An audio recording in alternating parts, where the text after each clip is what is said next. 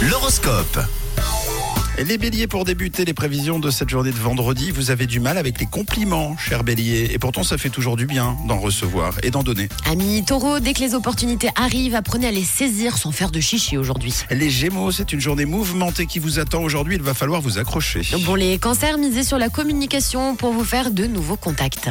Les lions, Tap, tap.